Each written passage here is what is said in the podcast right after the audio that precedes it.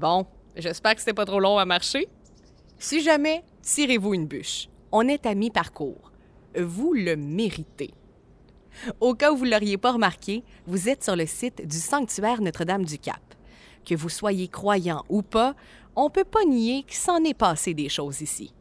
Comme on l'expliquait tantôt, Pierre Boucher a fait déplacer sa chapelle ici, à l'emplacement où se trouve aujourd'hui le petit sanctuaire.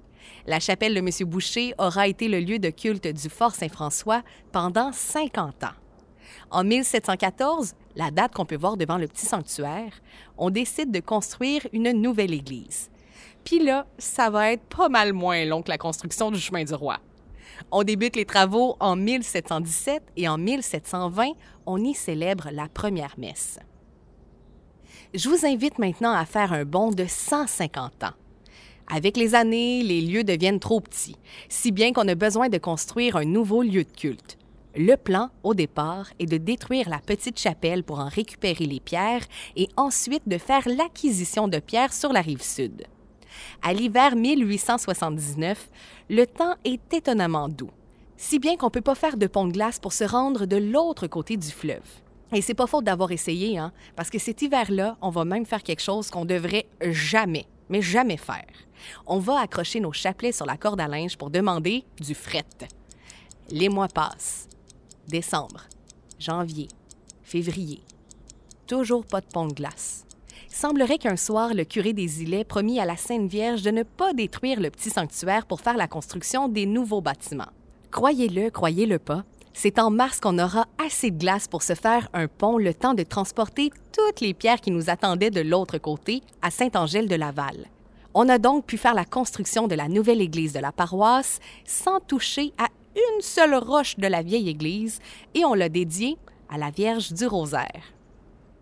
Le 22 juin 1888, vers 19 h, trois hommes sont à l'intérieur de celle-ci. Le curé des îlets, le bon père Frédéric ainsi que M. Pierre Lacroix pris devant la table de communion au moment où quelque chose d'extraordinaire se produisit. La statue de la Sainte Vierge ouvrit les yeux. Il en fallait pas plus pour lancer la réputation des lieux le pont de glace, les yeux de la Sainte Vierge, ainsi que l'eau de la source dont les propriétés sont appréciées par tous, attirent depuis des pèlerins de partout dans le monde. Un des souvenirs pour plusieurs personnes qui sont passées sur le site, ce sont les nombreuses béquilles accrochées sur le mur. Chacune d'entre elles représentait une guérison qui a eu lieu au fil des années. La réputation du lieu devenant de plus en plus grande, on a débuté la construction de la basilique Notre-Dame-du-Cap en 1954 pour être capable d'accueillir tous les pèlerins qui venaient. On s'entend là, c'est des centaines de milliers de pèlerins par année qui visitent le site et même encore aujourd'hui. On peut se le dire, les Madelinois et les Madelinoises, on est bien fiers de ça. Parlant de fierté, si jamais je demande à ma grand-mère son plus bel événement qu'elle a vécu au sanctuaire, c'est définitivement l'avenue du Pape en 1984. À savoir si c'est la présence de Jean-Paul II ou bien la quantité de pluie qui est tombée cette journée-là qui a le plus marqué les gens du Cap, ben ça, je vous dirais que à chaque cap on caponne, son histoire. Bon, je pourrais continuer de vous en jaser longtemps, mais il faudrait qu'on continue notre chemin. Retournez sur Notre-Dame-Est, traversez de l'autre bord de la rue et tout de suite à votre gauche, vous allez voir la maison Rochelot. Je vous l'ai dit tantôt, c'est notre station 5.